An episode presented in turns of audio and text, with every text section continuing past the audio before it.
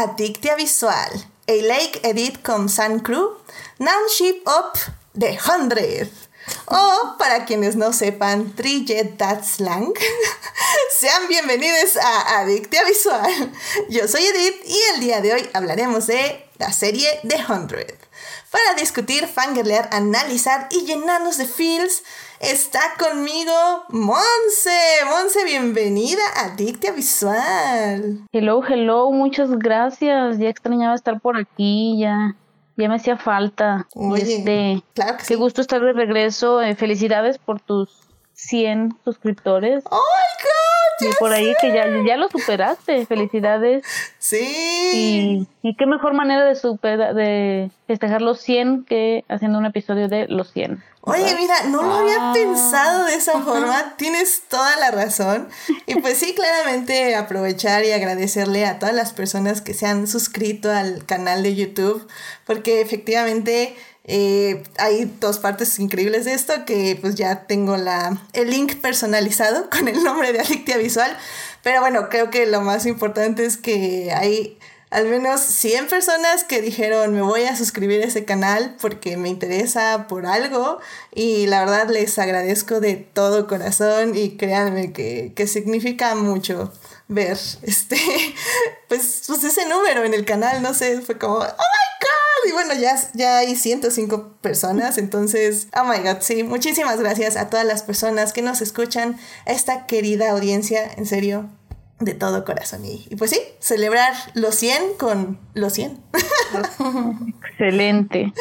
Y pues aquí también está con nosotros Sofía. Sofía, bienvenida al programa. Hola, gracias por invitarme tanto tiempo sin, ah, sin escucharlos. Ah. no, eh, ya dos programas seguidos, pues está bastante bien. Eso, y felicidades cara. igual por los 100 suscriptores. Sí, no, no los 100 que sobrevivieron a la Tierra, Ah, no. sino... Porque ni eso, 100 sobrevivieron. no manches, estaba viendo que de todos los elefantes nos quedó Dos. uno, uno, uno. No, ¿qué son elefantes? No son elefantes, perdón. Son... sí, son elefantes. ¿Sí? Sí. Bueno, nos quedan tres, tres, tres, tres, tres. Pero bueno, no hablemos de cosas tristes. Espero que ambas hayan practicado su tren Heda slang. slang. Ajá.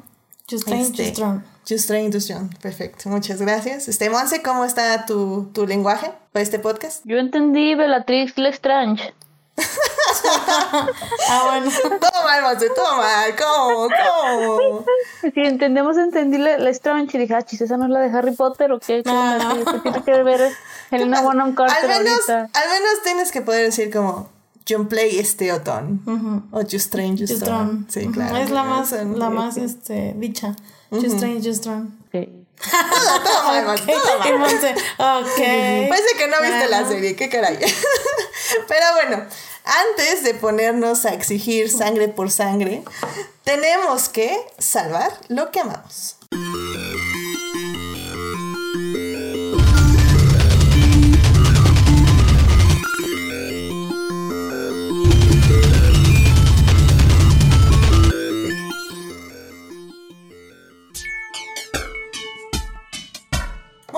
Ya estamos aquí para salvar lo que amamos. Monse, ¿qué te gustaría compartir con el público? Pues bueno, aunque ya va casi un mes, eh, yo obviamente quiero mencionar que ya empezó la NFL, que, ah, wow, hasta respiré otra vez, estos seis meses se hicieron más largos que nunca, pero ya está aquí mi liga favorita, mi deporte favorito, ya vamos en la semana cuatro, no sé si a ti te pasa lo mismo que esta- esperas casi todo el año esperando a que llegue la Fórmula 1 y en cuanto llega se te pasa volando. Oh, yeah, oh, yeah. Así, así me está pasando en este momento, es así como de, a ver, a ver, pero si apenas ayer estaba todavía rezando, estábamos rezando porque si hubiera temporada y ya vamos en la semana cuatro, eh, pero sí, la verdad es que han sido estas cuatro semanas muy divertidas, de, lo- ha tenido de todo, cosas buenas, malas, lesiones, ha sido, va a ser una temporada atípica, pero, pero ya estamos ahí, que es lo que importa. Exacto, es que, exacto. Yo, yo te digo que a mí lo que me gusta de esto es que se juntó la NFL con la Fórmula 1. Entonces hay mucha acción los fines de semana, definitivamente. Eh, no he seguido mucho a mis broncos, lamentablemente, pero sé que ganaron el anterior partido, así que estoy muy feliz por Sí. Pero qué bueno, o sea, ¿algún partido en específico que te haya encantado que quieras compartir con el público? Uy, no, que hay cada semana hay partidazos que dices, wow, eh, hubo el de Patriotas contra Seattle de la semana 2. literal se definió en los últimos cinco segundos en la yarda 1. Dices, estos son los partidos que, que quiero ver. Excelente. Muy bien, muy bien, muy bien. Pues ya saben, este fines de semana de NFL con Monse claramente ahí en su timeline. Para que no les, para que no, no, digan que, que, no se acordaban. O sea, ahí, ahí ya Monse lo está tuiteando. Sí. Excelente, pues muchísimas gracias, Monse. Sofía, ¿qué te gustaría compartir con el público? Sí, bueno, yo está, estoy viendo cursos en línea. Se llama Masterclass. No sé si han visto así en anuncios. Pero bueno, ay, espérame este, hace cuenta que es con talentos. Entonces, yo he visto el de Neil Gaiman, el de Annie Leibovitz, el de Danny Elfman y ahorita estoy empezando el de Natalie Portman. La verdad está muy, muy, muy buenos. O sea, con Danny Elfman aprendes muchísimo. Bueno, con todos. aprendes muchísimo. O sea, por ejemplo, Danny Elfman eh, empezó, este, o sea, te empieza con toda su historia desde que este, empezó a tocar con su banda Los Oingo Boingos, desde, o sea, desde que, desde que eso lo llevó a trabajar con Tim Burton, bueno, o sea, de que lo llamaron y, y eh, empezó a, a, hacer este, pues sí, su música con él, este, te explica qué son las notas, o sea, que es posible que puedas o sea, es dependiendo de cómo uses tus notas. O sea, si las usas en un ambiente diferente, este, o sea, todo eso está muy, muy padre. Por ejemplo, con Neil Gaiman aprendimos, este, o sea, aprendes desde cómo, cómo escribe sus personajes en, en, en todos sus, pues, sus, este, sus historias. Este, uy, no, o sea, está bastante, bastante padre. Se lo recomiendo. O sea, hay de todo, de cocina, música, eh, literatura, cine, bueno, directores, también está, este, ¿cómo se llama? Este, Ron Howard, está, este, este, Martin Scorsese, uy, o sea, está bastante bien. Lo, lo ahorita, lo malo es que vi que ya cuesta 17 dólares al mes. Pero, bueno, y eso, o sea, va, está muy bien porque pues es como tipo Netflix, pero pues tienes que pagarlo anualmente, ¿no? Pero la verdad es que aprendes muchísimo y, ah, y aparte trae PDFs, o sea, cada uno trae PDFs y te van como poniendo ejercicios y tú, tú los tienes que ir haciendo y está muy padre, la verdad, te los recomiendo. Sí, yo me quedé en que costaba más o menos como una inscripción anual a Amazon Prime, ¿no? Sí. Pero ya dices que ya subió o... Sí, creo que sí subió unos cuantos dólares. Ah. Porque creo que estaba en 15. 15 mensual. Y ahorita ya está en 17.5. Ah, ok, ok. Bueno. bueno, la verdad es que, o sea, como dices bien, es como un curso básicamente lo que estás tomando. No, bueno, son muchos cursos y los puedes tomar en poco tiempo, ¿no? Exacto, y todo, o sea, todo es por línea, entonces está muy, está bien. Ahorita que tenemos tiempo en la pandemia, pues la verdad, sí, sí está padre verlos. Este, este segmento fue no patrocinado por Masterclass. sí, bueno, no. no. pero no, está bien, qué buena, es una buena recomendación y sobre todo pues para aprender cosas nuevas o eh, refinar eh, si se dedican a algo de lo que hablan las personas que están dando su masterclass. Exacto, sí. Y quién sabe, tal vez el próximo año haya, haya masterclass de Latinoamérica, quién sabe. ¿Quién sabe? dicen, los rumores. Dicen, pero bueno. Ese tampoco está pagado, pero bueno. Sí, tampoco está pagado. Se puede arreglar un pago, yo creo. Sí, también. No puedo decir nada. ok. Muy bien, pues muchas gracias por compartir esto con nosotros. Recuerden Masterclass en su internet más cercano. Por cierto, ¿tienes subtítulos en español? Eh, no, eh, solo en mm, inglés. Bueno, eso sí es como una lástima. Pero bueno, llegará la versión Latinoamérica. Sí, bueno, con español con talentos latinoamericanos, obviamente. Muy bien. Digo, subtítulos en español, creo que dijimos. Supongo. Bueno, ok. Supongo. Este, bueno, pues muchísimas gracias por compartir esto con nosotros. Así es.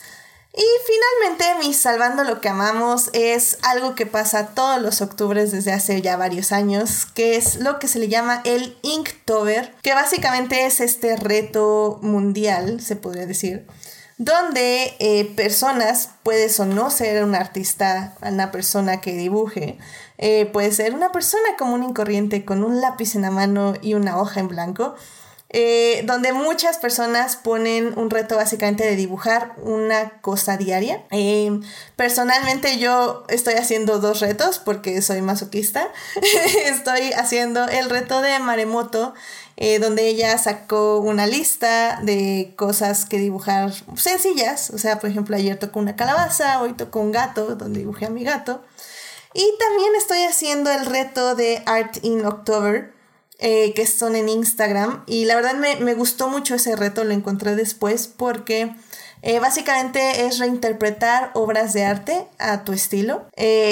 literalmente ellos ellas postean todo, o sea, pueden ser dibujos desde que se ve que los hacen este, niñas que están aprendiendo a dibujar hasta personas, artistas que ya se dedican a ello, lo cual es súper interesante. Eh, sacan una breve descripción de la obra que están dibujando, un artista invitado, invitade que, que eh, da por qué eligió esa obra para que todos los demás dibujáramos.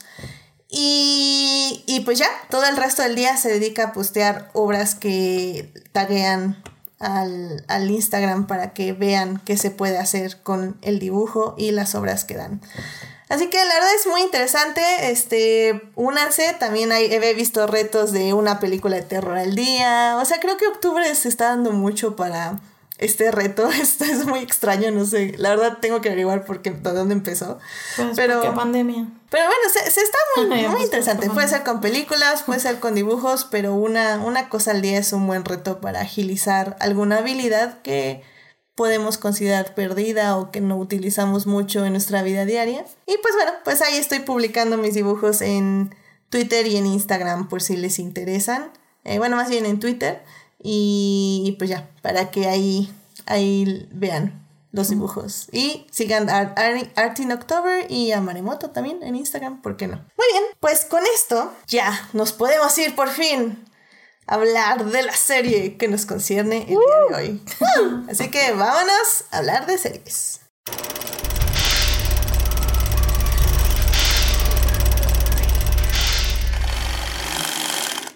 Muy bien, pues ya estamos aquí para hablar de la serie The Hundred. Esta serie se estrenó hace ya seis años, en el 2014. Yo en el 2004, ¿cuántos son seis años? 20 menos 6. Este, en el 2014. Eh, está dirigida, bueno, está creada por Jason Rothenberg, que a su vez está basándose en una serie de libros eh, del mismo nombre, escritas por Cass Morgan. Eh, esta serie cuenta con siete temporadas. Eh, los episodios varían un poquito, pero vamos a decir que en promedio unos 15 episodios por temporada. La serie la pueden encontrar en Netflix. Eh, las primeras seis temporadas, la séptima temporada aún no está ahí, pero yo creo que no tarda en llegar, ya que, bueno, la serie originalmente es de CW, entonces básicamente se, se la prestaron a Netflix un rato para que la pudieran ahí, la podamos disfrutar desde ahí. Eh, como digo, la séptima temporada llegó a su final justo la anterior semana, el miércoles, y pues vamos a estar hablando de cómo ha sido nuestra experiencia estos seis años de ver de Hundred, básicamente. En la primera parte, pues les vamos a hablar de la serie, este, sin spoilers, les vamos a hablar por qué creemos que vale la pena o no verla. En la segunda parte ya vamos a meternos más a fondo con qué con cómo, ha sido su desarrollo y evolución de la serie durante estas siete temporadas, específicamente cuál fue el cambio que sucedió de la tercera temporada a la séptima. Y pues en la tercera parte vamos a dar nuestras conclusiones de, de qué nos dejó en el alma o algo. O no. O no. Así que... Ese hoyo que dejó en mi corazón.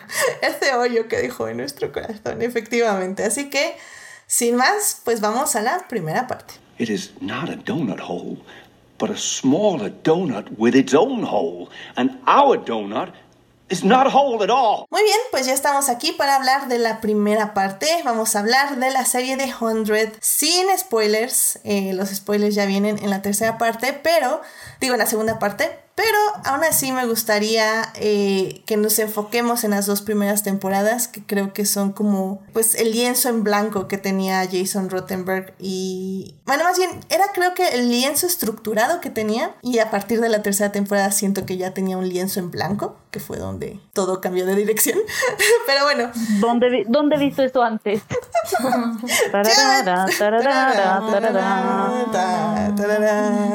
Bueno, Monse, dinos Sí. eh, de qué se trata la serie así en para que se den una idea a las personas que no han visto The Hundred y quieren o les interesa tal vez echarle un ojo. Es una serie futurista, ya estamos en unos varios cuantos años en el futuro, ya la Tierra no, no, no se puede poblar, ya, pues básicamente lo que nos va a pasar, ¿no? Pero creo que ellos sí, creo que ellos sí se fueron unos demasiados años allá.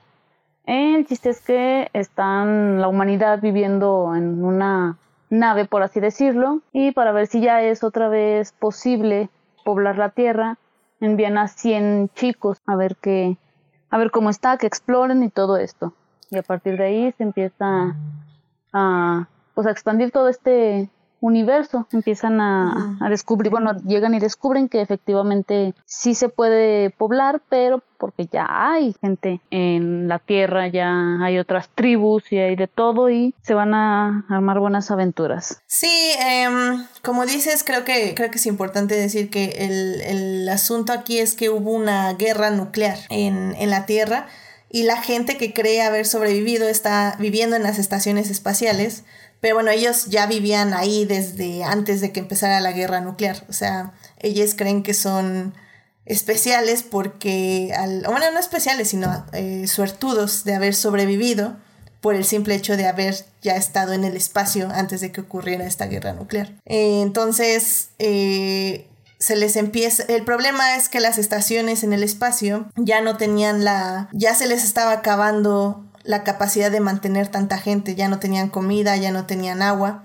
en el aspecto de que ya no podían generar tanta comida y agua y tampoco tenían ya oxígeno. Entonces mandan estos 100 chavos, porque ahí también eh, una cosa que me gustaría decir, que es muy importante para la serie, es que allá si cometes un delito en el arca, que es así como se llama estas 13 naves que juntan para formar una sola y que ahí viva el resto de la humanidad. En el arca, si cometes un crimen, básicamente te matan. O sea, cualquier penalización, robas algo, este, desobedeces a alguien, bueno, no digamos matas a alguien, o sea, algo, ah, tienes otro hijo, otro, otra descendencia, nada más puede, eh, cada pareja puede tener nada más un hijo y, y si tienes otra persona, matan a la madre y pues la, el, la segundo, el segundo hijo pues básicamente esperan a que cumpla 18 años para matarle.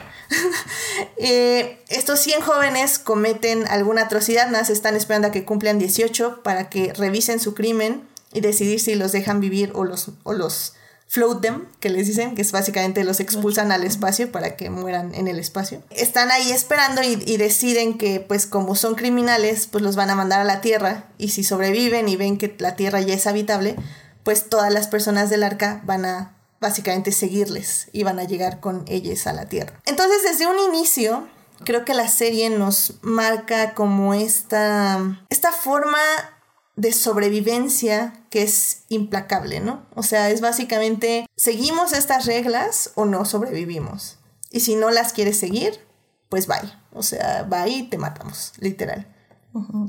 Y creo que es muy interesante porque estos 100 jóvenes que llegan a la Tierra, pues tienen esta mentalidad y, tienen una estructura jerárquica donde hay personas que se dedican a la granja, personas que se dedican a, a la seguridad, personas, o sea, sí están como separados por clases, pero al mismo tiempo todo mundo es útil para algo, o sea, no hay una persona que no sea útil.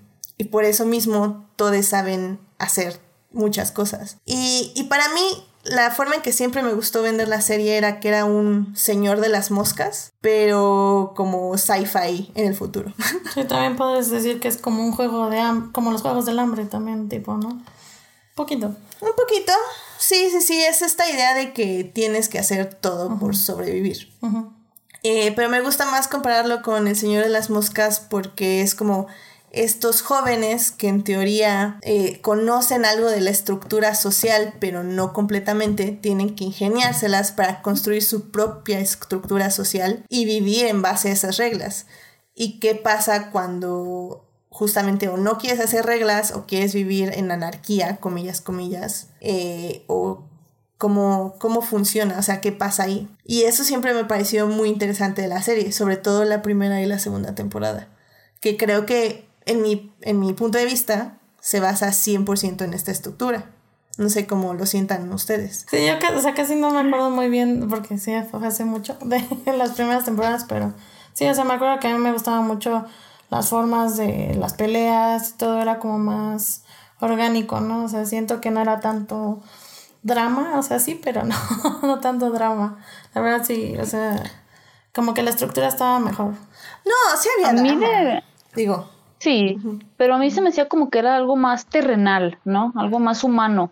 O sea, todos los problemas y todo se me hacían mucho más humanos y aunque a veces dijeras, ay, este otra vez, pero dices, es que, bueno, o sea, sí son cosas con las que uno se puede identificar. Eh, vemos desde los primeros capítulos decisiones difíciles que hay que tomar. Y creo que eso es lo que me, me llamó desde el principio la, eh, la atención, el ver que no era nada más otra serie juvenil eh, donde no existe la gente fea y ya. no, aquí sí, aquí sí vemos más sangre, vemos que, que, las decisiones tienen consecuencias y los bandos, vemos traiciones, vemos de todo esto.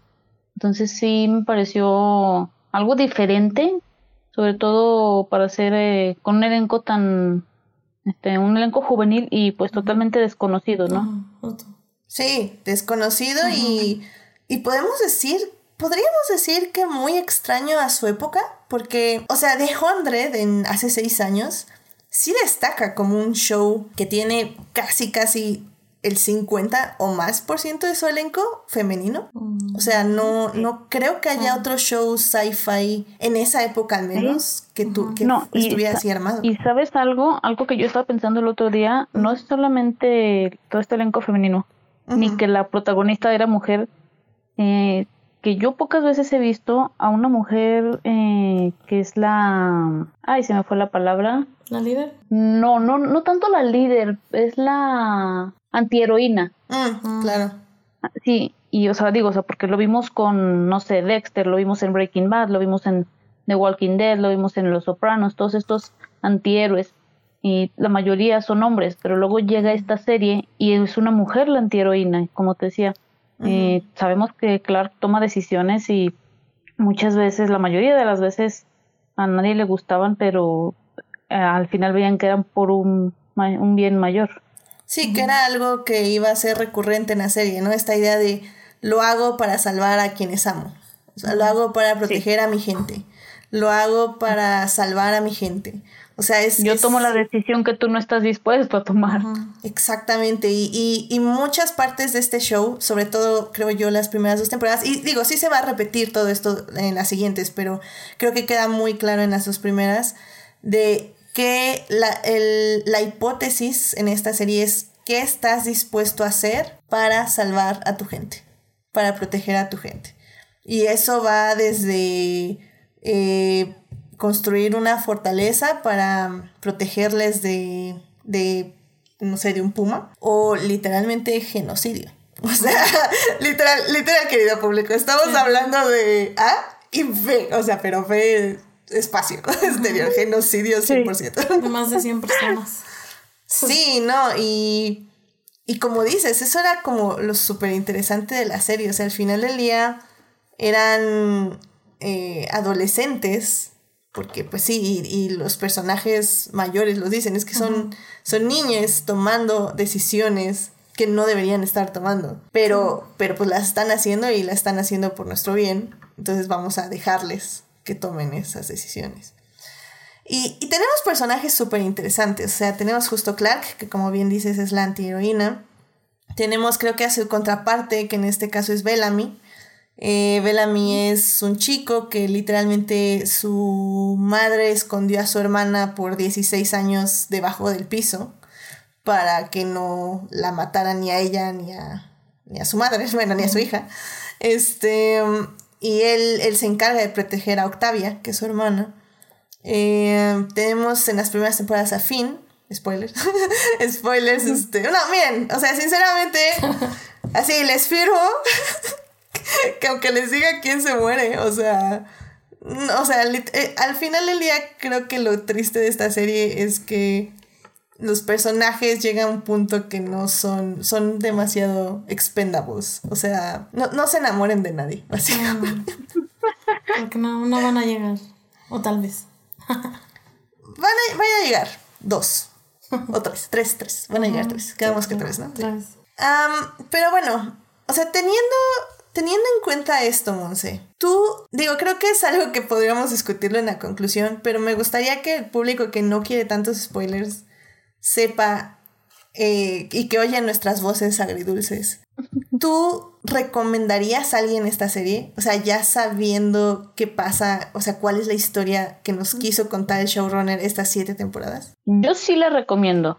Eh, nada más que sí les voy a, con una advertencia, no quieras ver una serie ganadora de premios, no quieras ver eh, una serie con sobre superactuaciones. Es una serie entretenida que a lo mejor te va a hacer llorar, te va a hacer enojar, pero yo sí le sí les diría que le den una oportunidad. ¿Tú, Sofía? Sí, igual, o sea, igual les diría que sí, pero con advertencias, ¿no? De que las ya las últimas temporadas ya no son tan tan buenas y que no te enamores de los personajes y que obviamente son nuevos actores, pero la verdad es que actúan muy bien, o sea, todos no nos, nunca, más bien, nunca los había visto actuar en ningún, pues en ninguna serie ni en nada. Y pues la verdad es que sí te ves el potencial que tienen los, estos nuevos actores, entonces es buena, es bueno verla. Y aparte a mí me gusta mucho las peleas, las peleas están muy bien coordinadas, a mí me gusta mucho eso. Y el vestuario y el maquillaje me encantan, o sea, tanto que un Halloween me, me, este, me, me pinté de uno de los personajes. Sí, la verdad tengo que confesar, yo, o sea, cuando tenía el cabello largo, me encantaba peinarme como Octavia. O sea, las trenzas y el chonguito. ¿Como Octavia, Octavia o como cuando ya era Blood Reina? O... No, antes de Blood Reina. Cuando era, cuando hizo su transición a Trick Crew, así me gustaba peinar. Sí, yo me pinté de Alexa. la, bueno, la pintura que tiene en su cara. Está muy padre. Eh, está muy chido. La, ropa está muy padre. Ah, también. O sea, son, son trapos viejos que se arremangan, pero la verdad está chido. Sí, sí. sí es, de, es, esa gente, es de esas personas a las que se le ve bien los trapos viejos. Literalmente. Y mientras más tierra tengan en la cara, más geniales se ven. sí. Em, sí, yo, yo creo que yo también. La verdad es que eh, tal vez hablamos como, o en, en el Twitter o aquí mismo en el programa, dijimos como como que The Hundred se prepara para hacer el final igual de malo que de, Game of Thrones. Creo que no lo fue. creo que la razón por la que no lo fue fue porque ya progresivamente las últimas dos, tres temporadas ya había, ya había habido una decadencia. Pero aún así creo que si bien el showrunner llegó a un punto en que ya no sabía cómo malabarear sus tres pistas de circo, creo que una o dos pistas estuvieron bien contadas y bien hechas. Eh, al final tal vez ya no tanto, pero creo que sí tenía como la idea hacia dónde. Nada más que tanta renovación le hizo daño. Yo creo que esta serie, si hubiera durado cinco temporadas, hubiera estado perfecta le, se, hubiera roto muchas cosas, muchas tramas, muchos, muchas vueltas. Con que se hubiera quedado en la tierra, creo que. Bueno, por empezar. Oye, sí, es cierto. Sí. sí. estoy de acuerdo. O sea, creo que, creo que el, éxito le hizo daño a esta serie, literalmente. Pero, pero creo que no me arrepiento. O sea, literalmente este fin de semana me eché las tres primeras temporadas de nuevo. Eh, obviamente saltándome todo el drama. Eh, bueno, muchas partes del drama. A otro drama sí iba. y llegaba y me sentaba gustosa viéndolo. Pero, eh, pero creo que sí. O sea, creo que es una serie que recomiendo ver, que recomiendo disfrutar. Pero, y, y lamentablemente eh, le mando un gran saludo a Joyce, porque no nos pudo acompañar porque su internet es horrible. Pero yo diría que, por ejemplo, y, muchas personas que les pregunté justo para invitarles en, este podcast, me decían que sí la habían visto, pero nada, se habían quedado en la tercera, cuarta temporada, justo porque creo que mm, llega un punto que, que muchas de las muertes que ocurren se sienten sin sentido. Y creo que esa es una parte de la que cojeaba mucho la serie. Sí, fueron injustificadas muchas muertes. De repente era así como, miren, miren, somos una serie que no teme matar a sus personajes. Miren, miren. Sí, ay, se me fue esa bala, chin. ay. Ups, ups, ¿Y se, y se murió. Sí, y, y digo, ya hablaremos de eso un poquito más adelante, pero de hecho hasta eso cambió muchas de las cosas de cómo se concebía el fandom, el queerbaiting y la relación de los creadores con, los seguidores, de seguidores del fandom. Em, o sea, esta serie creo que no solo fue un interés televisivo, sino que también sí dejó una marca, tal vez no positiva, pero creó algo positivo. Y creo que eso también es interesante de analizar. Así que sí, véanla con precaución, creo yo. Es, uh, creo que, como decimos, tiene cosas muy interesantes, pero sí váyanse con cuidadito. O sea, si ya hay algo que ya no les está gustando y algo que les molesta, es que, o sea, no quiero decirles que les va a romper el corazón, pero sí les va a romper el corazón. pero vale la pena, supongo.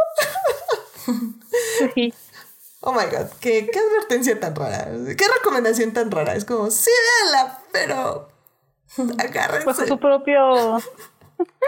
Pero están advertidos. Exactamente, están advertidos. Ay, bueno, pues bien, em, creo que con esto es perfecto como para que la gente que ya no quiere más spoilers de la serie y que sí dijo, sí, como que siento que quiero cortarme las venas este fin de semana, vaya a ver la serie. Eh, disfrútenla, em, diviértanse. Pero pues ya, vamos mejor ya a la segunda parte para hablar ya con más spoilers y más específicamente por qué The Hundred falla y más bien en qué falla y en qué no falla, porque también hay cosas interesantes de la serie.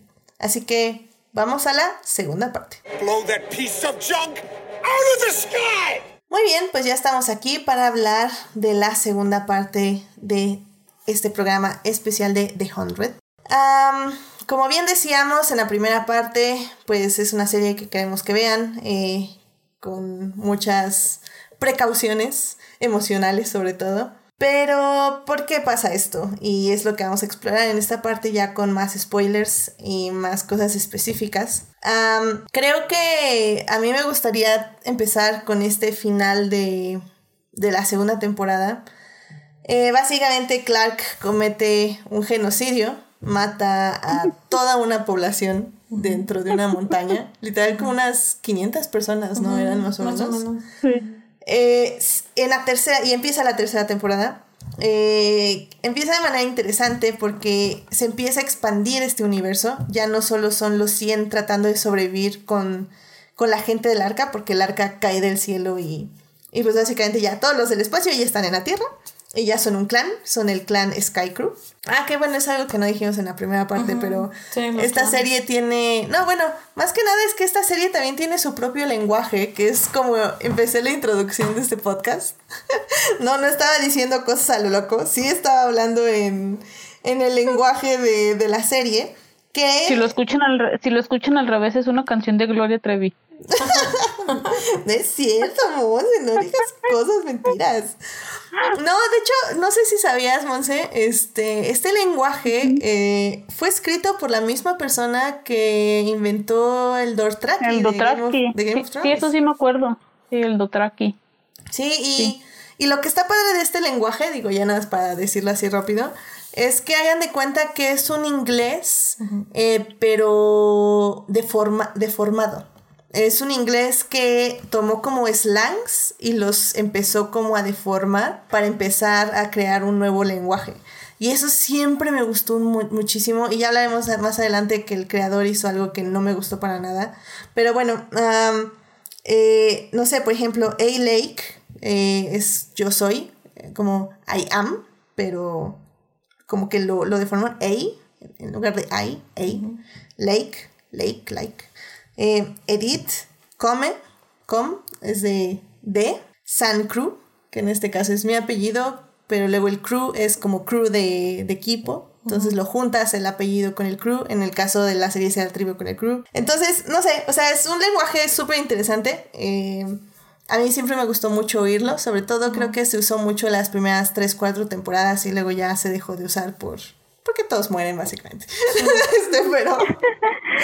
Ya no quedaba quien lo usara. Sí, o sea, sí, sí lo usan, pero literal ya cinco personas y... Y luego ya también este, los del Sky Crew los usan para ocultarse de otras personas, pero pues realmente ya, ya de, de, decadencia total el pobre lenguaje, pero estaba muy interesante. Y bueno, el chiste es que empiezan en la serie a hacer este romance entre Clark, que es nuestra protagonista heroína, y la líder de todos los clanes, que es Lexa. Y, y la verdad está bien bonito cómo empiezan los primeros siete episodios de, de esa temporada, porque es conocer a Lexa, conocer por qué es comandante, cómo funcionan los clanes, o sea, creo que The Hundred tiene un universo muy bien hecho, muy bien estructurado, al inicio al menos, muy interesante. Y, y, donde rompió creo que el fandom y la gente y todo fue cuando Lexa muere por una bala perdida, literalmente. No sé cómo, cómo lo vivieron ustedes ese momento. Ay, ay no, no, no quiero revivir ese momento otra vez, pero sí fue... Eh, fuimos un... ¿Really? Sí. ¿En serio? Sí, sí, fue algo así como en Game of Thrones, cuando Khal Drogo se muere por una gripa, algo así fue. oh my god, sí es cierto. Pero, ¿sabes qué? O sea, Khal Drogo entiendo por qué tenía que morir. O sea, Khal Drogo muere para avanzar la historia de Daenerys, uh -huh. porque es, es sí. el punto de partida para Daenerys. Y creo que el problema de todo el fandom fue que Lexa muere para explicar la flama. O sea, que es un, una parte del ¿Algo? universo. Algo que literal podías eh, poner a cualquier personaje a decir, ah, es que funciona así y ya está. Ah, órale, Exacto. chido. Uh -huh. Y sí. ya. Y ya. Entonces, eh, dolió por eso. Dolió porque fue uno de los primeros signos más fuertes del queerbaiting. De literalmente eh, Lexa y Clark se besan pasan una noche increíble y en la mañana siguiente la matan. O sea, fue horrible. O sea, neta fue así como, ¿what? eh, para quien no sepa, y digo, voy a hablar un poco en el nombre de Joyce, eh, justo esto creó, pues sí, una revolución en el fandom, en Twitter, Facebook, en los foros. Um, se creó de aquí el Lexacon. Eh, básicamente es, es un evento como un Comic Con pero pues surge justamente de esta necesidad de que pues los les escritores ya no hagan eso, o sea, no hagan un queerbaiting y luego maten a una de las dos o a uno de los dos. El fandom pidió, pues sí, como más respeto a las historias, a los personajes, a cómo se cuentan las historias. Eh, justamente antes de entrar al programa, este Monse nos estaba recordando que Jason Rottenberg escribió una carta explicando por qué mató a Alexa. ¿Tú, qué, ¿Qué decía esa carta? ¿Te acuerdas tú, Monse? Yo no me acuerdo. Ni, honestamente ni siquiera me acuerdo, pero era algo, precisamente algo así como, es que ella tiene que morir para que no se quede en Hacienda. Y yo, espérate, chingue, me estás hablando de tu serio de la Biblia, hijo de no sé cuánto. Ay, ya sé, qué horror. Eh, mm. También empezó a sacar un buen de problemas esa temporada, la tercera temporada, mm. porque también matan a Lincoln, que es otro Ah, personaje, sí. que tenía otra relación con otro personaje Ah. femenino. Qué triste. Entonces creo que, que fue como esta idea general de que si matabas a los amores de las protagonistas, las protagonistas iban a ser más fuertes. Ah, no sé, fue una cosa horrible. Eh, luego ya también el actor que interpreta a Lincoln sí denunció a Jason Rottenberg por varios maltratos eh, psicológicos y emocionales. Eh, que ese, básicamente ese, ese set no era el mejor set del mundo y, y creo que... eh, no lo van a decir los actores, pero se siente en la trama que ese Jason, y por todas las entrevistas y todo, que ese Jason tampoco es una gran persona. No digo que sea una persona mala, mala, nada, es que es como un bastardo, básicamente. Sí.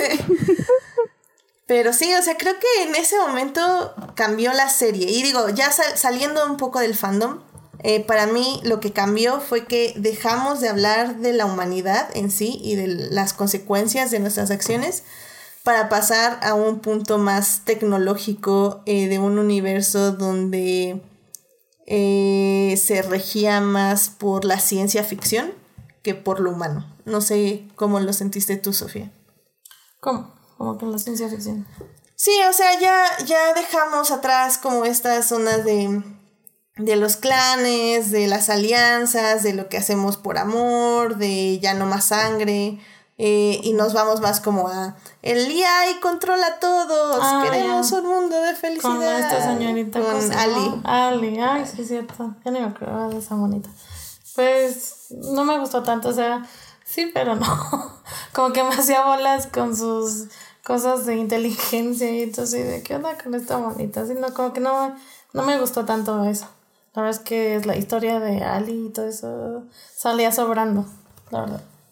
¿Tú cómo lo sentiste, Monse? Ay, pues como que al principio dije, a ver, está interesante, pero ya después como que hasta ellos mismos se emocionaron y se fueron muy rápido Sí. y ya no supieron en qué momento meter freno. Sí.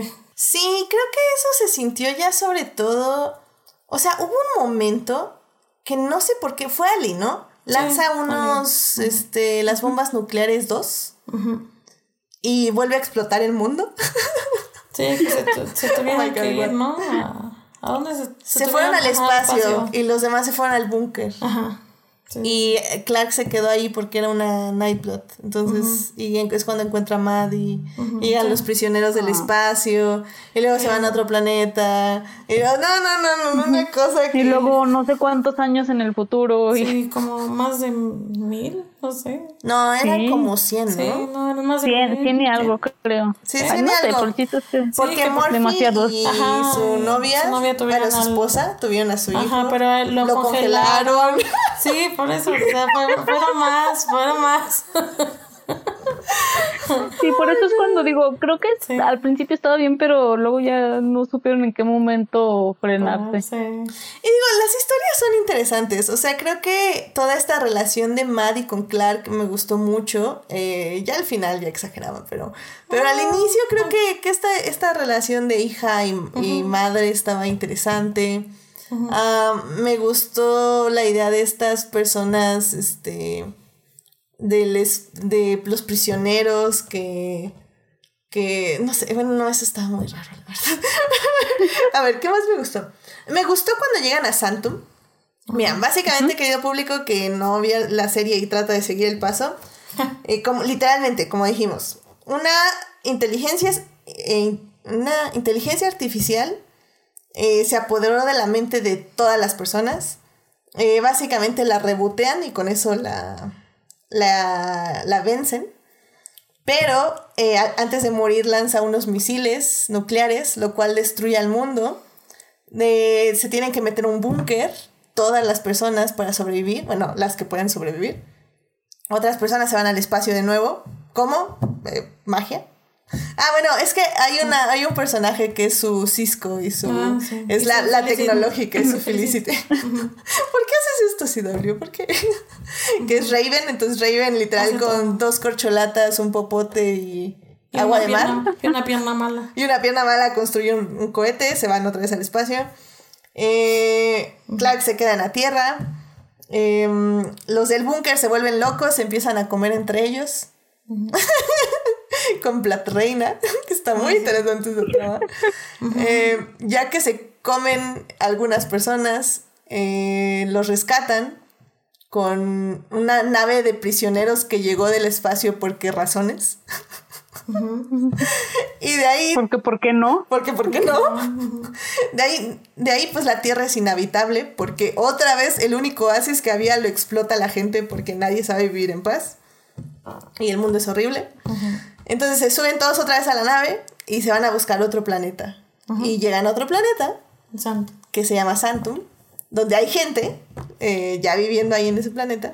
Y para mí ahí lo interesante es como toda esta idea de las religiones y de la reencarnación y no sé, estuvo loquísimo, pero sí, me gustó. Creo que ahí fue cuando dije, ok, ok, me gusta. Y que te vuelve loco el, sol o algo así, ¿no? sí, te, vuelve loco el sol, sí.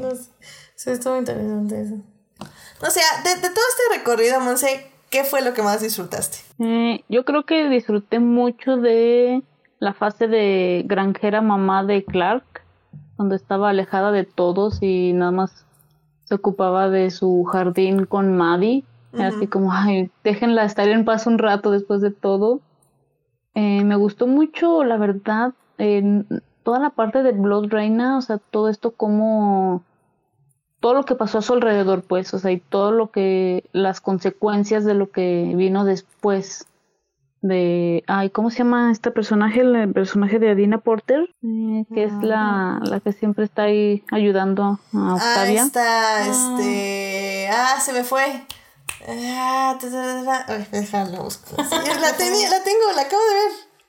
Oh, la tengo en mi mente, la tengo en mi mente. Mm, bueno, ella, o sea, ella, ese personaje me encanta, la verdad. Eh, me encanta cómo, cómo siempre le fue fiel, cómo es la que iba y los levantaba cada que ya se querían rendir, cuando ya no podían, que iba y les decía, a ver, es que lo tienes que hacer por esto. O sea, ni siquiera así como de, a ver, te voy a dar una pep te voy a... Eh, tú vales mil, así como, no, no, no, a ver, ponte los pantalones porque es tu deber hacerlo y porque puedes. Eh, entonces eso sí, sí me gustó mucho ese personaje. Wow, Wikipedia sí, racista no tiene el personaje. ¿Cuál es la que sale en True Wow. Ay, no, la acabo de ver en la película, te digo, la serie, es esta, a ver.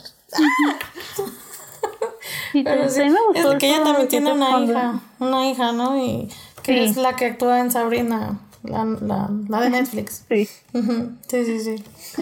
Eh, cuando, llegan a, cuando llegan a Sanctum, todo esto que dices de, de las religiones y todo esto, sí me gustó mucho todo eso. Eh, pero creo que precisamente ahí un poquito adelante es cuando se empiezan a perder porque creo que se empiezan a envolver demasiado y se les olvidan otras tramas. Indra. Indra, Indra, sí, Indra.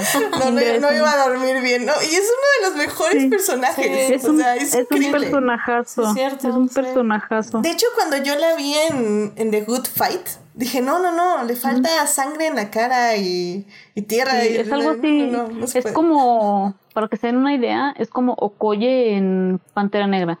Ajá. Sí, sí, sí, sí, sí, 100%, pero así badass.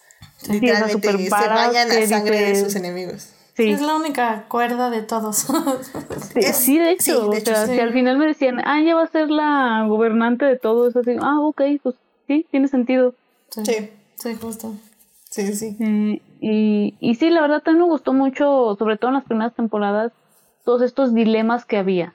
Eh, como decías hace rato, del el final de la segunda temporada, yo me acuerdo que fue así como de ah, caray, o sea, para tomar que nuestro protagonista tome este tipo de decisiones, o sea, no, no cualquiera. Entonces sí me, me gustó todos estos dilemas que nos hacía formarnos.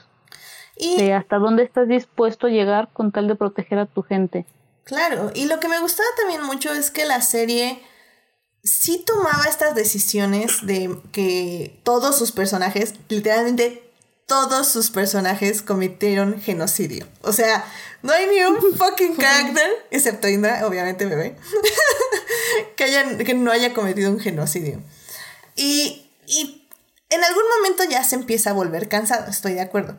Pero eh, la serie sí se tomaba su tiempo para que los personajes meditaran sobre sus consecuencias, si sufrieran por las, por, por su mente, o sea, su misma mente, la culpa les corriera al cerebro y, y si buscaran un tipo de redención.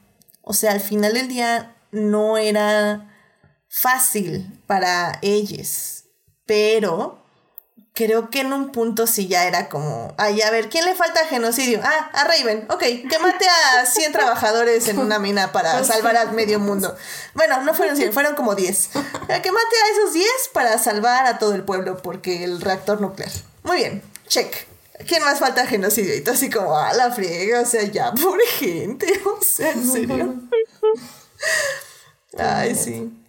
Sí, no, y, y, creo que eso, ese era el problema de la serie, no, no que tomaran los personajes estas decisiones, eso creo que estaba bien.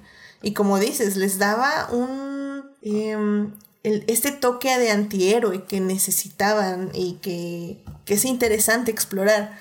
Pero ya llegaba un punto en que decías, pero ¿por qué? O sea, deja a alguien que no tenga sangre en las manos, por el amor de Dios. o sea, literal, ¿quién? ¿Quién no tuvo sangre en las manos al final? ¿Miller?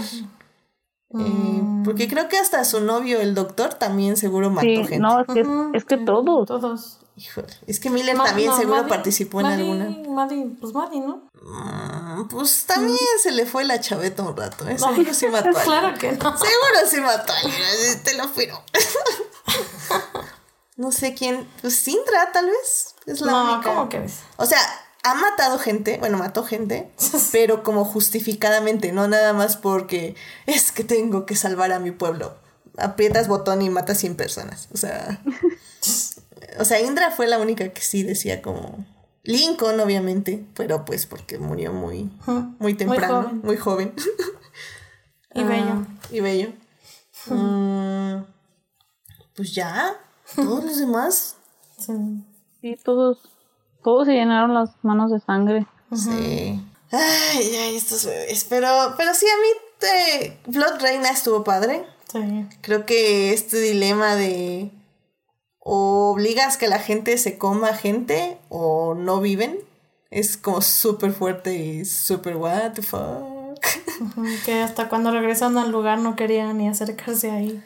Eh, y eso, eso también era lo que me gustaba de la serie, cómo iba del- diluyendo, o sea, porque tienes a Octavia como Blood Reina, que mm, literalmente, como les decimos, querido público, le da de comer gente a gente. Entonces salen de ese lugar y es como ya nadie la quiere porque Blood Reina, porque en ese momento, pues sí, todos, yeah, Blood Reina, pero ya que salen, ah, no, maldita loca, nos hizo comer gente. Em, entonces tienes que deconstruir a este personaje para que ella se perdone a sí misma y vuelva a ser un, un buen personaje, una buena persona. Entonces, ¿qué hace el director? La manda a un hoyo temporal para que durante 10 años cría una niña con otra monita que también era una asesina serial. Pero pues ya que ya tienen una hija, eh, se podría decir. Eh, porque no son pareja ellas, eh, nada más son como Hermanas. Sí, se podría decir, pero bueno, crían a la niña juntas, entonces es Porque un- hecho hasta la dice tía. Ah, le dice tía, sí, cierto. Antio. Antio. Entonces crían a esta niña y como que ahí ella misma se redime y se perdona y... O sea, no sé, o sea, es, es una constante en la serie, creo yo. Es, es una constante y es interesante eh, verlo de esa forma. Santum me gustó mucho. Eh, esta idea de que eh, hagan de cuenta que yo publico que en Santum hay unas personas que son eh, los líderes que descubren, ah, porque siempre, o sea, cuando llega una persona y les dice, miren, amor, amistad, paz, Clark ya está nada más buscando debajo de los tapetes dónde están los cadáveres. Porque no, no, no, nada puede ser tan bueno. Seguro se comen gente. No, no se comen gente. ¿Qué pasa? ¿Qué pasa? Bueno, resulta que esta gente hermosa de paz y amor, este, sus líderes guardan sus memorias en unos chips.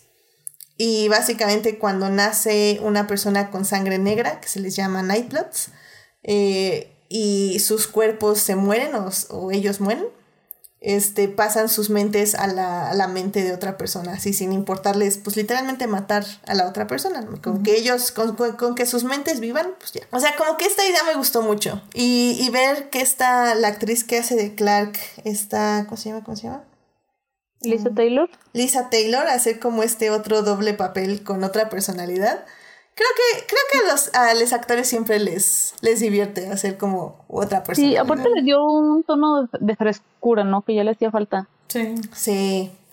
Sí, creo que por eso cuando estábamos discutiendo ya la última temporada, creo que yo te decía que, que Sanctum a mí me, me había parecido como súper bien, o sea, súper interesante, estaban en otro lado, con otras perspectivas, con otras misiones. Y, y creo que Sanctum a mí me dijo, ok, bueno, pues la serie va, va a acabar interesante, ¿no? Va a acabar bien. Pero no. Ay, Pero, pues ya llegamos a la séptima temporada. Pero, uh, Y así, ¿qué pasó en esta séptima temporada, Monse? ay, qué. pues eso. Fueron como 14 capítulos en los que no pasó absolutamente nada y en los últimos tres se apresuraron a terminarlo. y otra vez, ups, se les fue otra bala. Ayup. por, por, nada. Porque. sí, la verdad, yo como lo comenté, creo que contigo, Edith, eh, se me hizo que, al menos a mí no me gustó que más de media temporada todos los personajes hayan estado eh, separados y a lo tonto. No era como que estuviera justificado, era eh, simplemente personajes desaparecidos. Clark no estuvo la mitad de la temporada y creo que, que esta no es el tipo de serie que eh, en la que puedes desaparecer a tu protagonista media temporada y mucho menos en la en la final porque sí se se extraña. Eh, meten personajes bueno metieron personajes que realmente vuelvo a la última temporada no tengo por qué encariñarme con ellos se olvidaron de varios más por ahí otra polémica que hubo no con otra muerte de un personaje que literal en un capítulo cambió completamente. Literalmente le lavaron el cerebro y... Sí, y, Entonces decidieron, no, para, no, tiene solución, vamos a matarlo. y, fue para, fue para justificar su muerte, mientras que otros personajes como Murphy, por ejemplo, eh, fueron básicamente casi el mismo personaje durante todas las temporadas. O sea, sí cambió, pero o sea, era casi lo mismo. Entonces, sí creo que la última es, es la peor de por, sí, también mucho. desaparecieron mucho a Bellamy, o sea, Bellamy no salió hasta ¿qué capítulo hasta que No. hasta que lo mataron. spoiler. Ups, spoiler. No, es que realmente sí fue así como, ¿what? O sea, sí, lo que... sí. Adelante. es lo que te digo, o sea, muchos personajes, o sea, ni siquiera era como que, ah, no están, pero está justificado. No, simplemente no parecían y ya. Sí, por ejemplo, como... sí, en Teen Wolf me acuerdo mucho que Dylan O'Brien, este, pues tuvo accidentes, o sea, tuvo muchos problemas y sí no estuvo media temporada.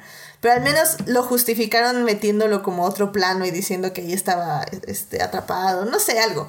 Aquí realmente era como, no, es que el camarógrafo se quedó con Maddie en Santum y pues ya no nos alcanzó el crew para ir a grabar a, a Clark. O sea, esto así como, o sea, sí están pasando cosas con Clark, pero ¿sabes qué? No me interesa mostrarte la situación. y de ah, repente llega y que no sé qué, y Clark diciendo no sé cuánto, a ver, espérate, ¿qué estabas, de qué estás hablando? A mí me estás metiendo la historia de Gabriel y de no sé quién. espérame, o sea, ¿de dónde saliste tú? Sí, sí, sí. Sí, a mí también me molestó mucho todo eso de Gabriel. Ya sus religiones nuevas y que no sé qué. Y es que no estaba mal, o sea, yo, yo sí creo que todo esto de, de las For All Mankind, o sea, toda esta gente que tenía, es que querido público, se encuentran con una gente que básicamente tienen como una religión donde piensan que se están preparando para una última guerra. Eh, de hecho, no crean lazos amorosos ni de amistad ni nada porque la idea es que justamente todos son soldados para pelear. Y, y pero necesitan como una clave para activar un artefacto, para ingresar a otra dimensión, porque cuando ingresen a esta otra dimensión van a llegar unos seres luminosos que les van a dar la opción de pelear en la última guerra o no pelear y que si pierden pues desaparece toda la humanidad. O sea, si estos monitos pierden toda la humanidad en todos los planetas de todo el universo desaparecen y, y valemos. Pero si ganan, este, toda la, toda la humanidad, igual, todos los planetas de todo el universo, sobreviven y se quedan como seres luminosos. Y si bien todo eso está muy interesante, sí fue así como metido en calzador los últimos 15 capítulos. Y fue así como, what the fuck is happening? o sea, fue, fue realmente muy extraño. y, y, y, eso sin cerrar la trama de Soundtune, literalmente olvidando personajes, como bien decía Monse, eh, matando otros personajes sin sentido alguno. Eh, porque de hecho, ahí sí estoy en desacuerdo contigo, Monse. Creo que Morphy para mí es uno de los personajes mejor desarrollados. Empieza siendo un villano, villano de Villolandia. Este tiene muchas redenciones y al mismo tiempo comete muchos errores para sobrevivir. O sea, es una persona que sobrevive no importa qué, ah, pero al mismo tiempo aprende mucho de Mori, o sea, encuentra una chica que tampoco es muy buena de buena de corazón, no bueno, no es buena persona, pero tiene un buen corazón. Entonces, como que empiezan a balancear mucho su relación, Morphy empieza a pensar más como ella, toma malas decisiones para protegerla, pero bueno, es para protegerla a ella. Y al finalmente se vuelve como un héroe, un héroe discreto, pero es un héroe. Y creo que a mí, a mí sí me gustó mucho su desarrollo y que finalmente no se muere, comillas, comillas, pero en serio, me, o sea, yo ya estaba a punto de aventar la computadora cuando le dispararon a Emory. ¿O qué le pasó? Ah, le tiraron. Le, no, le tiraron la ah, concreto encima, porque razones. Sí, un, edificio encima. Otra bala. No, yo ya estaba a punto de matar a alguien. O sea, dije, me matas a Emory y a Murphy. En serio, neta, ya no pido nada más en este mundo. Ni la cura del coronavirus. Quiero que vivan los dos. y no vivieron, así que no hay problema. No se preocupen, la cura del coronavirus llegará en algún punto. no. ay, ay. Pero, no sé, o sea, tú, Monse, ¿qué piensas? O bueno, ¿qué piensan que fue la lección de esta serie? O sea, ya al final como... O sea, ¿qué, qué les deja esta séptima temporada? Tienes que tener bien pensado tu final desde antes. sí, pero tienes que pensar hacia dónde vas. Sí, eso. Y siento que también, bueno, porque vi entrevistas y vi que eh, una con Richard, justamente con el que le hace de Murphy. Richard Harmon. Ajá, Richard Harmon. Este, dice que él pichó justamente su, como el final de su personaje. Entonces siento que dieron ideas y dieron malas ideas. Entonces no sé, o sea, siento que no sabían ni qué hacer los escritores y agarraron ideas y entonces fue todo mal. O sea, siento que fue eso, no sé. sí, así es. Bien, pues, pues ya vamos a dar nuestras conclusiones, pero eh, se me olvidó que tenemos una tercera parte para hacer eso. Así que, eh, pues vamos ya, eh, al menos de que quieran decir algo más de la serie en general. Mm, no, yo. Ok. Pues vámonos a la tercera parte para dar nuestras conclusiones.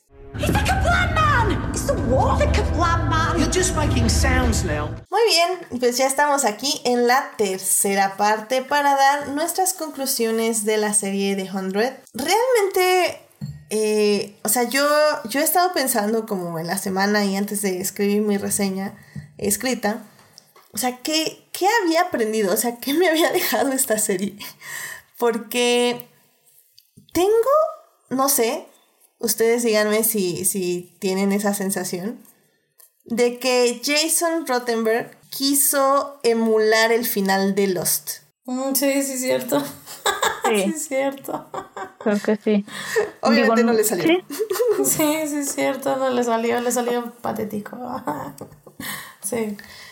No, y aparte, bueno, por ejemplo, a mí no me gustó mucho la selección de de la música de esta temporada, esta última temporada, como que dijeron, ay, sí, nos gusta YouTube, nos gusta Interpol y pónganlas ahí en la escena que no queda. Entonces, la verdad, la música fatal.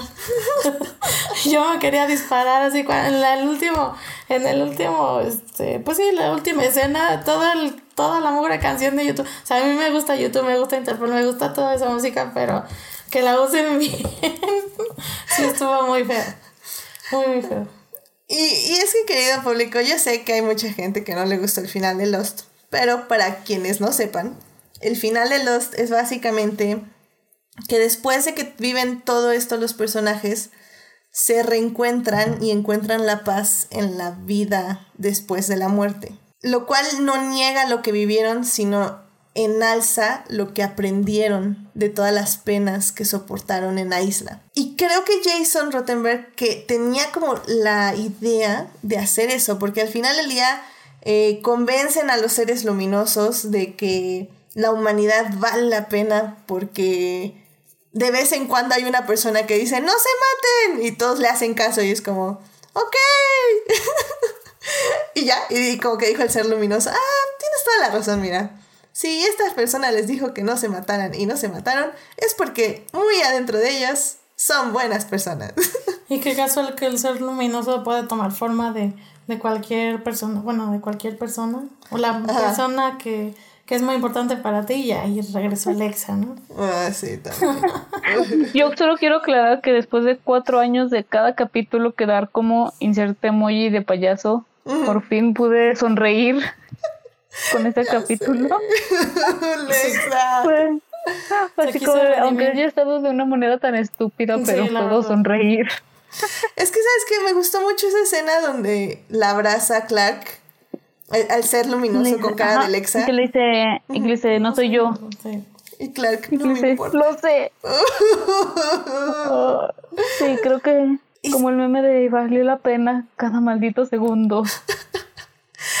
Ya sé, y, y ¿sabes qué? Pero me da más coraje porque me acuerdo de Bellamy y yo creo que esa es la única razón por la que lo mataron. Porque como Jason Rottenberg no quería que Clark tuviera una, o sea, que no tuviera ningún amor en su vida, nada más tuviera el amor de la amistad. Qué Este, por eso también le mató a Bellamy. Y nada más le mostró Lex al final. Sí, sí, sí. Y lo dice. Es que, es que te digo, yo, Jason Rottenberg no es una pésima persona de pésimas personas que hablamos luego en este podcast, sino es un bastardo. Porque en sus entrevistas dijo que lo único que quería hacer era no eh, que el fandom no tuviera la razón. Entonces que si el fandom quería que Bellamy y Clark quedaran juntos, él se iba a encargar de que no quedaran juntos. Así lo dijo en sus entrevistas. Entonces, ay, no sé, es una forma muy horrible de llevar tu serie, la verdad. Sí, eso, eso es muy peligroso. Para empezar, dejarte llevar por fandoms. Cualquier cosa, sea película, libro, series, está mal. Sí. Es como jugar con fuego. Porque Sí. le estás dando poder al público. No, no, no. Y, Y- no, en este caso estás quitando, bueno, estás burlándote del público. O sea, Sí, o sea, sí. Alan, perdón. sí, o sea, en, en este caso se está burlando del público, pero Claro. me refiero a que eh, ya meterte y tomar en cuenta tanto lo que dice el público puede ser peligroso. Pues es un arma de doble filo, ¿no? Digo, Sí, estoy de Eh, acuerdo. Creo digamos- que hay mucha, muy pocas personas que saben manejarlo bien. Perdón, te interrumpí. Sí, eh, yo iba a poner de ejemplo el Snyder Cut, este famoso Mm, que ah, como cuánto ruido causó, ¿no? Que yo insisto en que esto es algo muy peligroso porque le estás dando mucho poder a, a los fans. Entonces sí, quién, quién sabe hasta dónde llegue esto. Y eh, también algo aquí que pues, esto fue más en la vida personal de los actores que, que Elisa Taylor y Bob Marley. No, ¿cómo se llama? Bob, Eh, el actor de- Este... el actor Sí. que hace de Bellamy. Sí, güey. ah, Sí, ¿verdad? Bob Morley. Morley. Eh, Ah, sí. Bob Morley. Ajá, eh, se casaron y, o sea, de repente nada más lo dijeron, o sea, fue así como de lo tuvimos en, en secreto y yo dije, wow, o sea, imagínate qué tan tóxico tiene que ser el fandom para que tengas que mantener tu relación secreta. También. Sí, creo que, creo que es de las dos partes. Estoy de acuerdo que también los fandoms no tienden a ser grandes lugares. Eh, son buenos, son muy buenos, pero también pueden ser muy malos. Sobre todo cuando haces una película para Reddit. Este, pero, pero creo que en este caso, o sea, sí hay muy pocas personas, y yo lo digo porque amo a Brian Fuller, del el showrunner de Hannibal. Y, y él justamente en sus entrevistas habla de lo mucho que le aporta el fandom para su serie. Pero que, o sea, que él, él dijo en una entrevista, ahorita no me acuerdo en cuál, dice cómo, cómo tiene que balancear lo que lee para lo que él quiere. O sea, que él tiene una vista fija en lo que quiere contar y que el público y el fandom le ayuda para ver cómo, cómo es la mejor manera de contarlo, pero no va a cambiar su objetivo, sino que nada más lo va a enaltecer. Y de ahí salen frases como Murder Husbands, que lo dijo el fandom y él lo insertó en la, en la serie.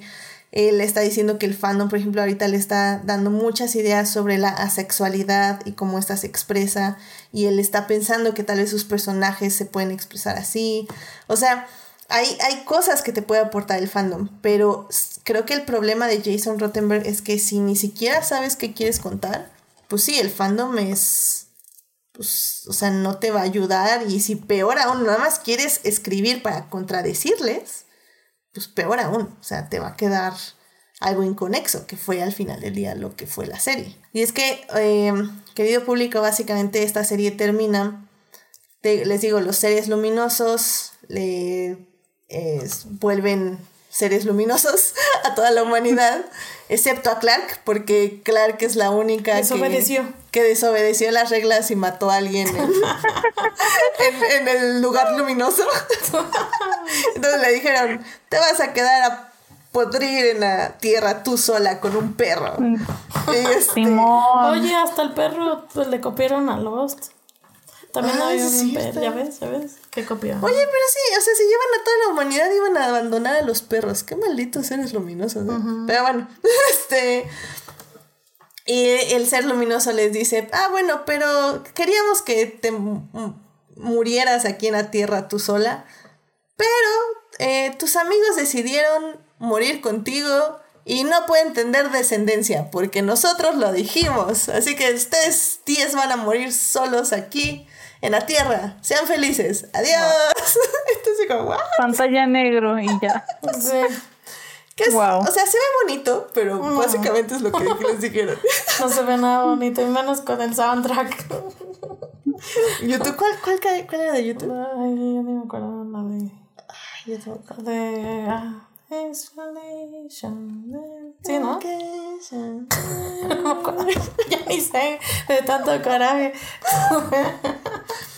Entonces, no sé, o sea, mi, mi take out de la serie es como, creo que lo más bonito que yo saqué y lo escribí en mi reseña escrita fue así como, la serie te dice, tal vez tú no te puedas perdonar a ti mismo, pero las personas alrededor, tus amigos, eh, pueden perdonarte y puedes vivir con ellos una vida hermosa al final.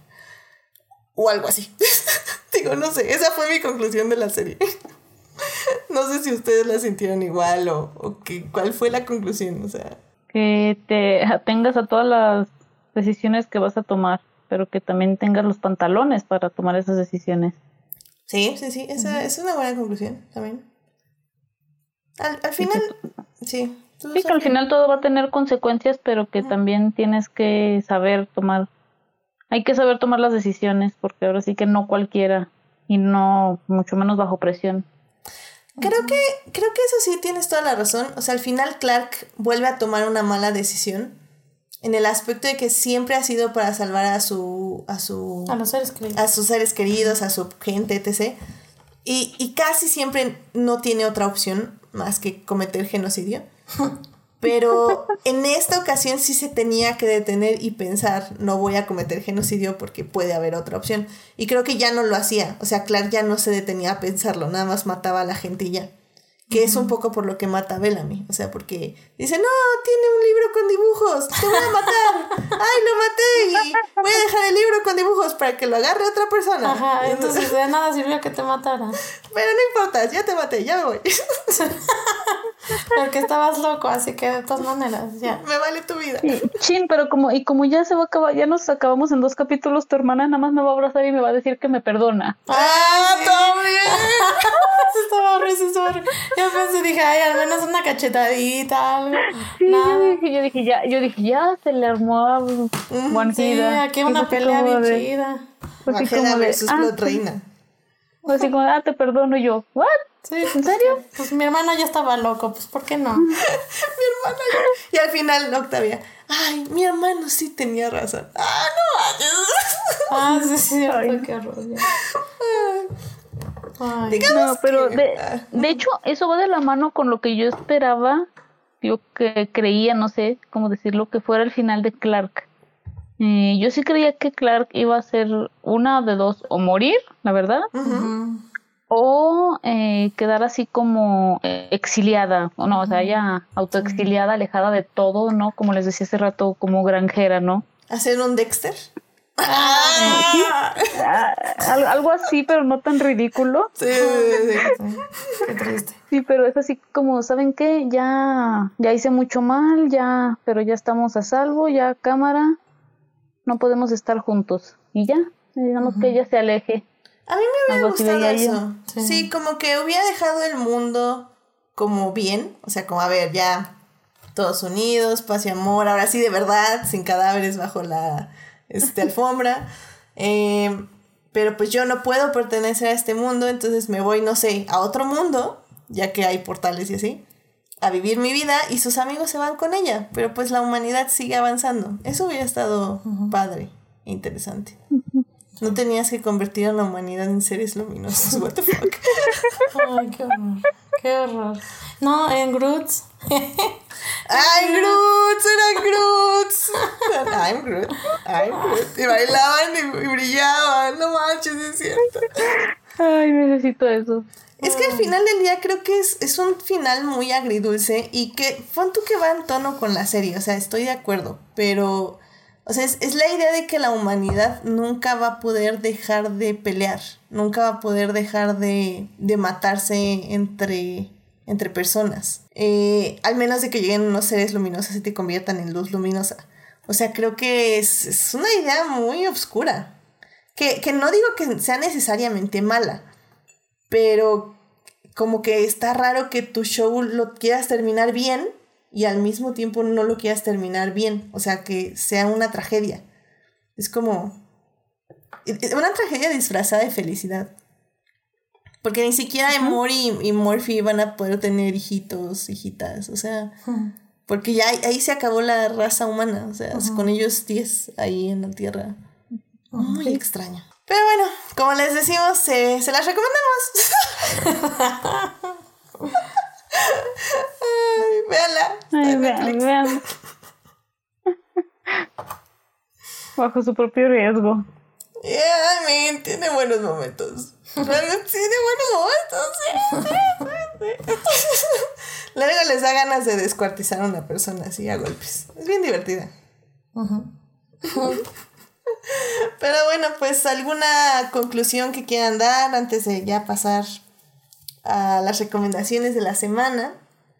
Este, ¿alguna conclusión que tengas, Sofía? No, no, es que la vean, que lo disfruten y que lloren y que avienten, pateen algo porque sí estuvo, estuvo triste esta nueva, esta última temporada.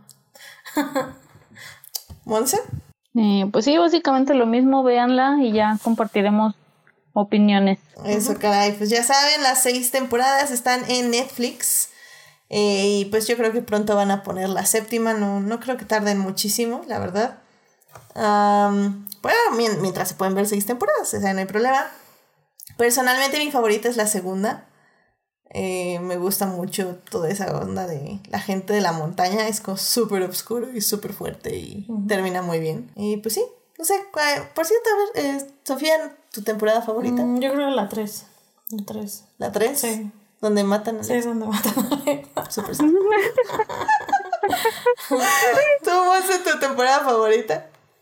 También me quedo con la 3, a Oh pesar my de Ya ven, ya ven, ya a pesar de todo, sí me quedo con yo creo que sí me quedo con la temporada 3. Sí, tenemos aquí a dos masoquistas. eh, Como ven, esta es una serie perfecta para masoquistas, definitivamente. La recomiendo 100% a masoquistas. Así que bueno, pues ya saben, The 100 este, en Netflix. Así que vámonos a, los, a las recomendaciones de la semana. I love movies. Gosh, I love movies. Muy bien, pues ya estamos aquí en las recomendaciones de la semana, así que Monse, ¿a ti qué te gustaría recomendarle al público? Ok, a mí me gustaría recomendarles muchísimo lo que es eh, Ted Lasso. No sé si hayan escuchado de ella. Es una serie de Apple, de Apple, de Apple TV Plus. Eh, acaba de terminar esta semana. Son 10 capítulos de 30 minutos.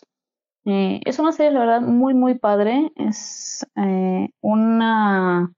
La dueña de un equipo de fútbol inglés eh, se divorcia y para desquitarse de su esposo contrata como entrenador a un a un tonto estadounidense, ¿no? pero cuando llega este entrenador nuevo como que no les voy a decir, uy, empiezan a ganar todos los partidos, para nada, pero sí como que le empieza, se empieza a hacer una bonita amistad con ella y todo. Es una muy bonita serie, se comparten ahí buenos eh, momentos entre varios de los personajes, vemos buenos momentos de sororidad y todo. Eh, comentado con un amigo, hay momentos en los que hasta se te olvida que es una serie de, de un equipo de fútbol. La verdad, sí, sí se las recomiendo mucho. Excelente, pues a ver, ¿es Ted Lasso en Apple TV? Sí. Perfecto. Bueno, pues ahí está, ahí pueden buscar esa serie. Sofía, ¿a ti qué te gustaría recomendarle al público? Este, sí, yo les recomiendo, bueno, salió este viernes, se llama Emily in Paris. ¿Qué, ¿Por qué no? Yo llevo cuatro capítulos. ¿Mande? Apenas llevo cuatro ah, capítulos. bueno, no, no digo mucho, pero bueno. Eh, justamente eh, hace un año, bueno, más o menos hace un año, este, fuimos a París, bueno, fui a París y este, yo, bueno, y como sigo mis actores favoritos, vi que esta Lily Collins andaba en París. Y entonces dije, ay, pues qué estará haciendo, ¿no? Ya investigué y pues era una serie y era esa. Entonces, desde hace un año he estado esperando esa serie. Y pues sí, está muy, muy buena, está muy chistosa, la recomiendo 100%. Este, se trata de una, pues una chica de Estados Unidos que, que va a ir a trabajar a París, este, de marketing, de social media, este, ayudándole, bueno, no es porque pasa ahí algo y la, este, y pues va a trabajar en ella en lugar de, de su compañera, ¿no? Entonces, este, pues es muy chistoso porque pues ella, una gringa en París, entonces, pues los, como saben, los, los, los parisienses no les caen muy bien los gringos y sus ideas de pensar, entonces, pues sí, la verdad está muy graciosa, este, se van a divertir, yo todavía no la termino, pero este, los capítulos que llevamos, la verdad es que están muy graciosos. Sí. sí, creo que, o sea, reclamaba un poco más que nada porque era mi recomendación. Pero creo que eh, la verdad es que la voy a describir como una serie que está, es muy mala en el aspecto de que maneja demasiados clichés, es muy plana tal vez en su manera de ser filmada, pero tiene un encanto bastante extraño. O sea, literalmente nos echamos nueve episodios sin... No, ¿cuántos nueve? Siete. Ah, no, siete. Es como siete episodios y no se siente, o sea, realmente ah, pasas un buen rato. Sí, porque aparte son, o sea, duran que media hora. Sí. se pasan rápido. Pero sí, se las recomiendo que la vean para pasar un buen rato. Muy bien. Muy bien, pues Emily in Paris en Netflix, que ah, probablemente la, la de recomendaré igual la siguiente semana de nuevo, ya que la acabemos. Pero bueno, no creo que, o sea, yo creo que cierra bien, o sea, no creo que... Sí, no, no. no creo que se mueran todos en una bomba nuclear. Y que se les dispare una. O que cometan genocidio. Sí, no. No, tampoco creo. ¿Cuáles son las posibilidades de que Emily in Paris cometa genocidio, Monse? ¿Eso qué? Mm, pues, mira. mira que estadounidense blanco en otro país. Sí. es peligroso, sí. Sí, sí, sí, así que agua. Yo no, yo, yo no daría nada por seguro. Ay, bueno, y pues yo, eh, ya que me quitaron mi recomendación, estaba buscando aquí que tengo. Em, pues miren, eh, de hecho puedo recomendarles dos películas, eh, que ambas están en Amazon Prime. ahora con la muerte de la jueza de la Corte Suprema de Estados Unidos, Ruth Ginsburg, hay dos películas que salieron como para eh, recordarla y para ver cuáles fueron sus logros allá en Estados Unidos en lo que se refiere a las leyes en favor a las mujeres y en contra del sexismo y pues sí, la misoginia se podría decir. Eh, la primera es el documental RBG, que lo encuentran ahí en Amazon Prime. Eh, está muy sencillo, está muy bien, es, es sencillo, está bien hecho, está bien estructurado, no es la quinta maravilla, pero pues para alguien que no sepa pues mucho de, ella y de su vida y de qué hizo y cómo lo hizo, creo que está perfecto. Eh, se hizo de hecho hace como dos años este documental, entonces más que actualizado, está muy muy bien. Y también, si no les gustan los documentales, pero quieren saber un poco más de ella, está la película In the Basis of Sex. Está protagonizada por esta Erso, ¿cómo se llama? Felicity Jones. Felicity Jones. Sí, Felicity Jones. Eh, está, está también muy bien hecha. Eh, creo que modifican unas dos que tres cositas, pero la verdad creo que está igual bien basada en la vida de, de ella. Y pues ya, está, está entretenida. La verdad a mí sí me gustó mucho. No es una mala película. Es ahora sí que quiere contar lo que quiere contar. Que es básicamente cómo las leyes funcionan en base al sexismo. Bueno, muchas leyes y cómo eh, eh, Ruth intentó, o más bien las fue cambiando poco a poco. Algunas, todavía obviamente faltan muchas. Y bueno, en México pues ni se diga. Eh, pero bueno, creo que es creo que es una buena historia, un, un buen ejemplo a seguir, que, que, si bien pues ya han cambiado mucho los tiempos, creo que al final del día podemos aprender algo de esta mujer y de su legado y pues lo que dejó para las leyes en Estados Unidos y pues a quienes inspiró sobre todo, que ahora están haciendo los mismos cambios. Así que bueno, RBG en Amazon Prime y In the Basis of Sex también en Amazon Prime para que las chequen. Muy bien, pues con eso llegamos al final de este hermoso podcast. Este, um, muchísimas gracias por venir, Monse y Sofía. Eh, Monse, gracias por venir. ¿Dónde te puede encontrar nuestro público? No, no, muchísimas gracias por invitarme, como siempre es un gusto. A mí me pueden encontrar en Twitter como arroba G donde ya saben que a partir de septiembre siempre eh, mi, mi timeline es NFL, NFL, Amy Adams no tiene un Oscar, NFL, NFL. ah, muy bien, muy bien. Excelente, Monse. Sí, claro, claro. Podemos contar contigo. siempre en eso. muy bien, y Sofía, muchísimas gracias por venir. ¿Dónde te puede encontrar nuestro público? Sí, gracias por invitarme de nuevo y me pueden encontrar en Instagram y en Twitter como SSS Fallen Angel. Excelente, muchísimas gracias. Eh, recuerden que a mí me pueden encontrar en HT Idea, donde cada vez hablo menos de Star Wars y obviamente seguimos ahí hablando de Fórmula 1. Ah, este fin de semana hay otra carrera. ¡Qué emoción! Tantas carreras tan seguido es como un sueño hecho realidad. Lo triste es que este año no hay en México, pero bueno, unas por otras, ni modo. Así es la vida. Eh, muy bien, pues muchísimas gracias a las personas que nos acompañaron en vivo. Un chat tranquilo estuvo Héctor Guerra y Julián García. Muchísimas gracias por acompañarnos. Eh, muchísimas gracias por ahí también a Juan Pablo Nevado que está muy activo luego ahí en Facebook y que nos escucha diferido. Así que muchísimas gracias y saludos a él también. Eh, también muchísimas gracias a quienes nos oyen durante la semana en Heartis, Spotify y en iTunes. Este programa estará disponible ahí a partir del miércoles en la mañana. No se les olvide seguir este podcast en Facebook, en Instagram como Adictia-Visual para leer las reseñas cortas de películas y series. Y pues obviamente suscribirse al canal de YouTube, que de nuevo muchísimas gracias a las personas que se han suscrito al canal de YouTube, que ya tenemos más de 100 seguidores.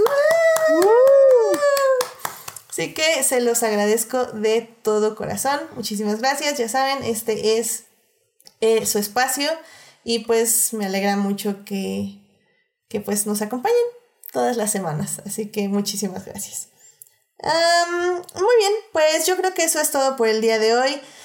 Eh, la próxima semana ah, tengo una vaga idea de que tal vez, tal vez hablaremos de It's all happening. It's all happening. ¿No? It's all happening. It's happening. It's happening. Yo sé de qué hablas. It's happening. It's happening. It's happening. Oh, ah, don't do drugs. Ajá, o Tiny Dancer. No, sé cómo va. no sé. Esa es este. Es. Tiny Dancer. On the homeless and the highway. ya ves, ya. Muy bien, muy bien. No, la verdad, eh, tal vez es eso, tal vez no. La verdad no estoy muy segura. Nada más nos emociona. Es que depende de las personas que invitemos, porque mm. como nadie ha visto esa película, tiene que ser tres personas específicas. Así que, pues bueno, así, así es esto. Así que bueno, ya, sin más, muchísimas gracias. Que pasen una gran noche. Por favor, eh, sigan usando cubrebocas. Cuídense mucho si salen.